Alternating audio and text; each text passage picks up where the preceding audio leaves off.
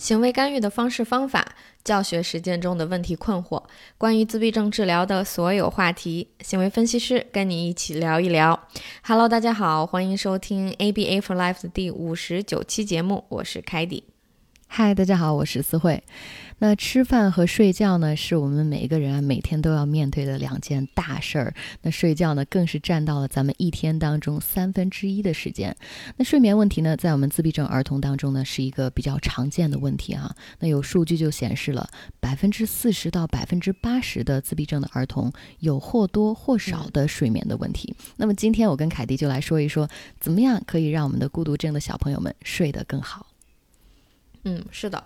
每天晚上睡个好觉呢，真的是太重要了。从我自己的经历来说，如果我第一天晚上没有睡好的话，第二天的工作很难进行。而且我第二天会给我的同事说，在我喝咖啡之前不要跟我说话，因为我觉得我大脑 这个呃进行不了这些思考，而且呢。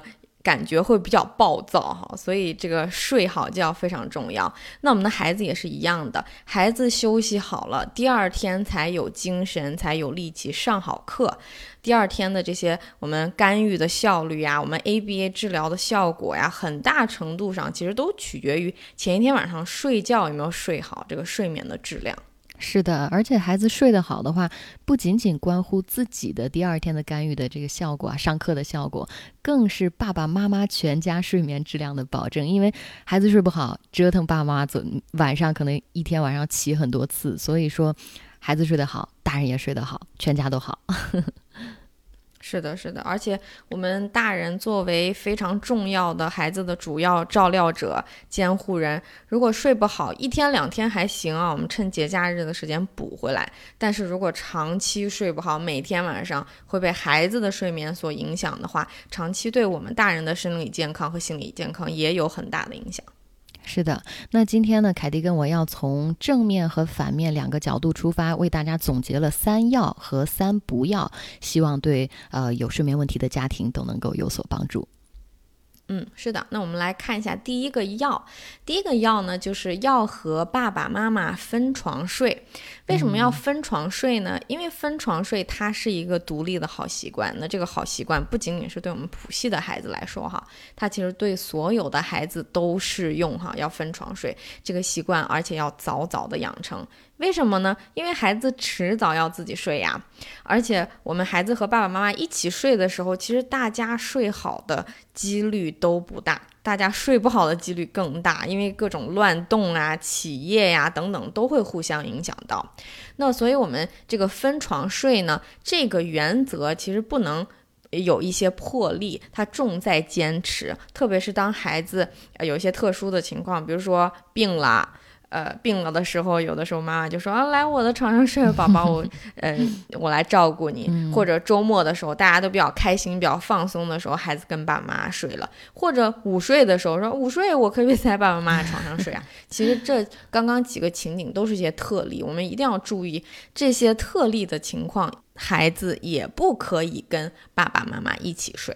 是的，那大家一起想一想哈，为什么我们推荐要保持一致呢？就是因为如果孩子睡的地点不一样，有的时候病了在你的床上，呃，周末在爸妈的床上，那么让孩子从孩子的角度出发，他就会感觉很疑惑，到底我在哪儿睡？到底我跟谁睡？到底我自己睡还是跟妈一起睡？那么这个睡眠的整体的好习惯可能就不太容易养成了。是的，是的，但是我们其实可以有一点点的这样子的一个给孩子的 一种机会啊，就是比如说周末的早上，大家都睡醒了，然后妈妈允许的时候，咱们可以到妈妈床上看个动画片儿，或者呢，妈妈可以在周末的早上或者哪天的早上跑到孩子的床上，我们读一个故事书等等，这种情况是可以存在，因为我们没有涉及到这个睡觉哈，是只是醒来的这种情况。嗯，这样所以这是第一个要。好，那我来说第二点。第二个要是要决定一个入睡的时间。这个入睡时间呢，是我们正式的把孩子放到小床上躺下的时间哈。我们一开始呢，建议大家可以晚一些去把这个时间推后一点，然后呢，再慢慢把这个时间养成好习惯之后提前。我可以分享一下我自己的一个个案啊，他是三岁，然后呃爸爸妈妈就跟我反映不行啊，晚上呃小朋友呃半夜三点就会醒，然后折腾爸爸。妈妈，当时我就问，那你们是几点开始呃睡觉的？他们就说下午晚上七点。然后我一算，从七点到三点，这也睡了八个小时了呀。然后我们就决定了，一开始定了晚上十一点。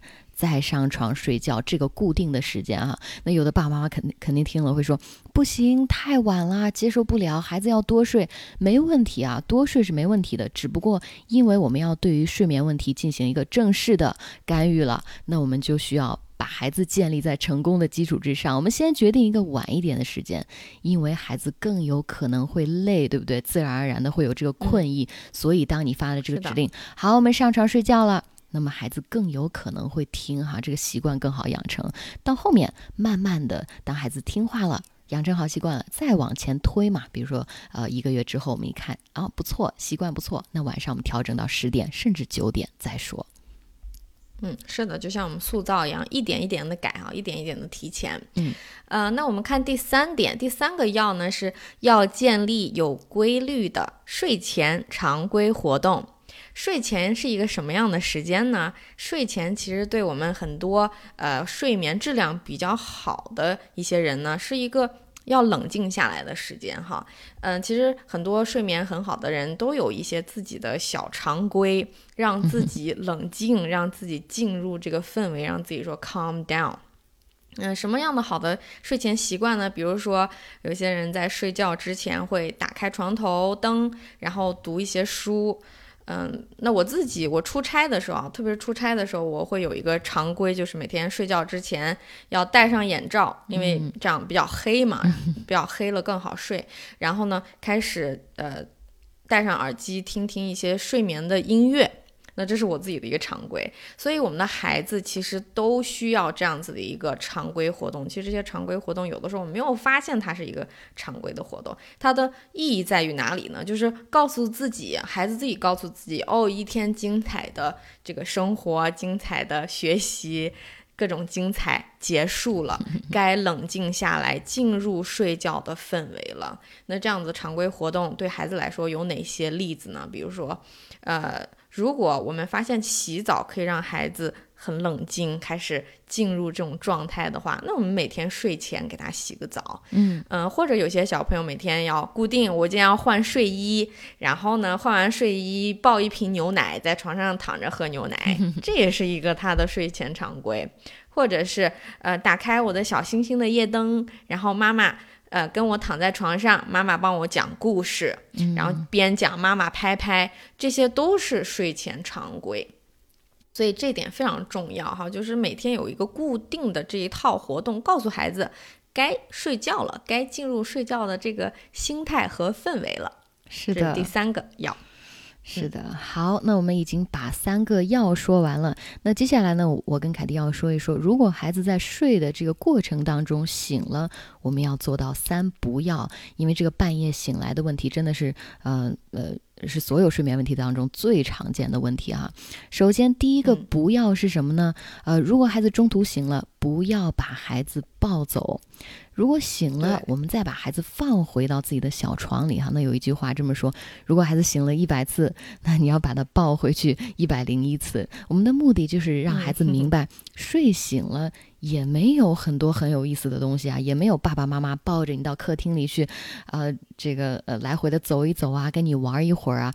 如果我们不去强化这个醒了的状态，那么孩子就更有可能重新睡回去。你想想，如果每次醒了，爸妈非常开心的玩，那孩子得到了增强，下一次可能醒的次数就更多了哈。嗯，那还有一种情况是，如果孩子半夜真的醒的次数特别多，那放回去一百零一次可能不太现实哈。这个时候呢，我们可以采取另外一个方法，就是爸爸妈妈。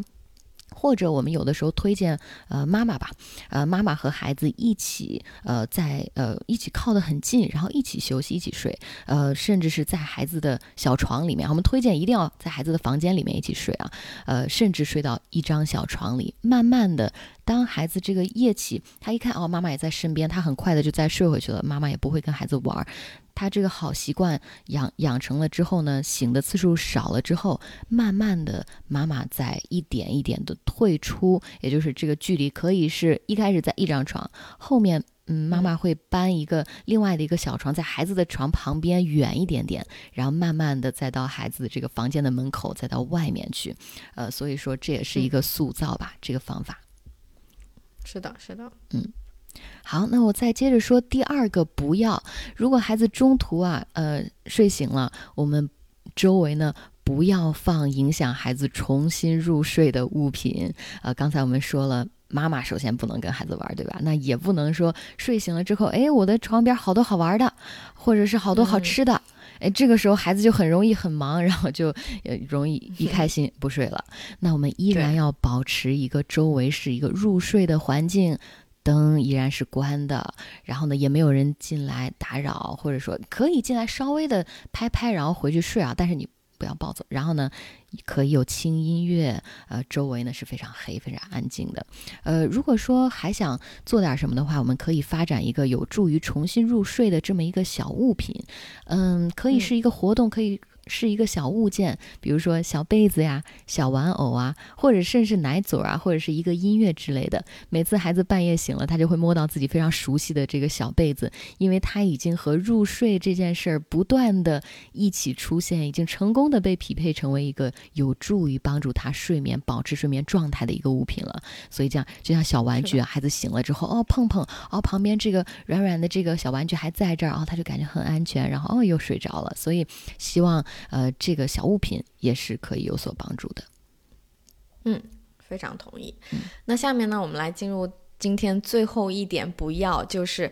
不要间歇性增强。那其实经常收听我们节目的听众呢，应该知道间歇性增强是什么意思哈。那我们今天刚刚讲到的一些办法，不管是要还是不要，千万不要一天坚持一天不坚持。比如说分床睡这回事儿，千万不要今天我们下定决心分床睡了，过两天哎又跟爸爸妈妈睡在一起了，或者是嗯，再比如说那个刚刚我们讲的这个睡前活动。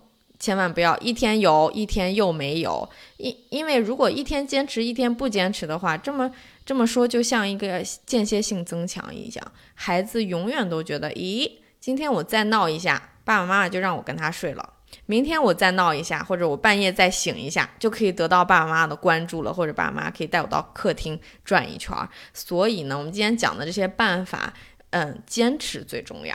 如果你觉得自己不能坚持我们即将制定的这些策略，那还不如不要开始，因为间歇性增强会让这些不想要的行为它更难消退在未来。是的，所以这是我们今天的第三点，不要。我非常同意。那我个人啊，之前的操作就是我们专门正式的开始了呃这个睡眠的干预之后呢，因为你想想，我们治疗师不可能在入户的时候。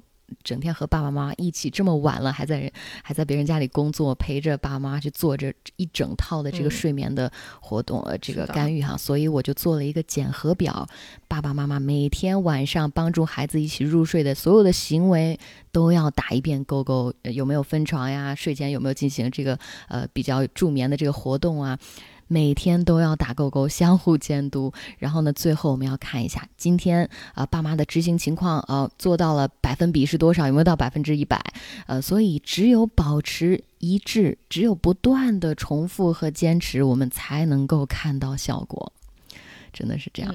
好，那以上呢就是凯蒂跟我总结的在睡眠问题当中的三要和三不要。最后我们简单的说一说这个午睡的问题哈。呃，那一定首先我们要保证午睡呢。要睡在自己的床上，刚才凯蒂已经强调了。那么其次呢，就是要控制一下时长，因为咱们都知道中午睡多了，晚上就不困了，所以可能晚上你规定好那个固定的入睡时间，孩子可能会有问题，他本身就不困，你让他躺下也不好。所以大家可以一开始呃适当的减少一点点，或者控制一下午睡的时间，更有助于孩子呃晚上好习惯的睡眠习惯的养成。是的，那我希望大家听了今天的节目呢，啊，每一个小朋友都可以睡得更香。那本期的节目呢就是这样，欢迎大家继续关注我们的微信公众号 MyStarABA，一个不说废话的实操干货特教平台。官方机构合作，个案指导和咨询，也欢迎联系节目详情页面当中小助手的微信号。